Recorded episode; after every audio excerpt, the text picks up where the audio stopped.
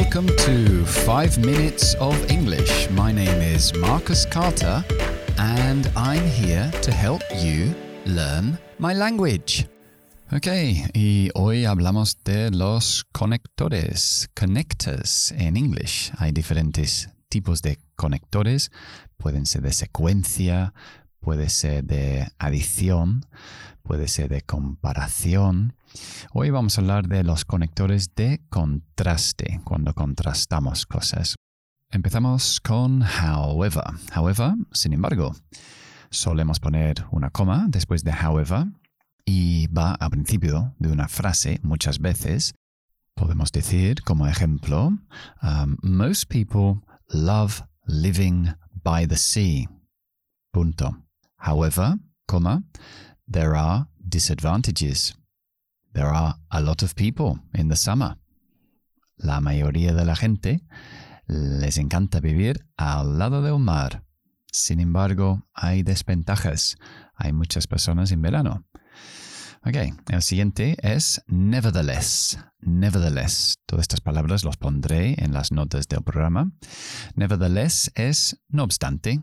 De hecho, muy similar a however. For example, podemos decir, um, the new employee is very young. Nevertheless, he works very hard. El nuevo empleado es muy joven. No obstante, trabaja bastante duro.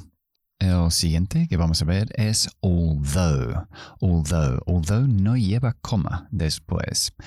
Y en realidad es concesión, es concession.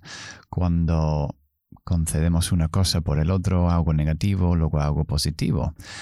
Por, ejemplo, decimos, um, although it was cold and raining, we had a great time on the beach.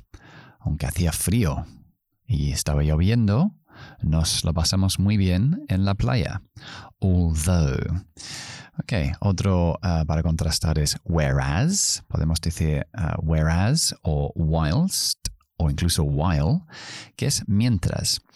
Um, I really like playing tennis, whereas my brother prefers football.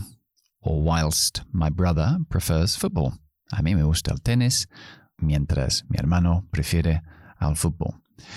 Um, otro es on the contrary, al contrario.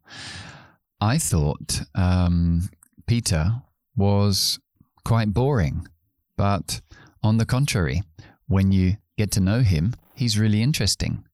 Pensaba que Peter era muy aburrido, pero al contrario, cuando llegas a conocerlo, es muy interesante. On the contrary. Okay, so ahí tenéis unos cuantos. Tenemos however, nevertheless, whereas or whilst, although y on the contrary. Son palabras útiles para conectando ideas dentro de, del discurso o la escritura. Bien, el idioma del día es what goes around comes around. What goes around, lo que circula, comes around. Vienen de nuevo. Um, es como decir tu karma, lo que das, recibes. Uh, what goes around comes around. Yeah, for example, I feel sorry for her, but I suppose she never helped anyone, and you know the saying, what goes around comes around. Hmm. Mm, le compadezco, pero supongo que ella nunca ayudó a nadie, así que tiene su karma.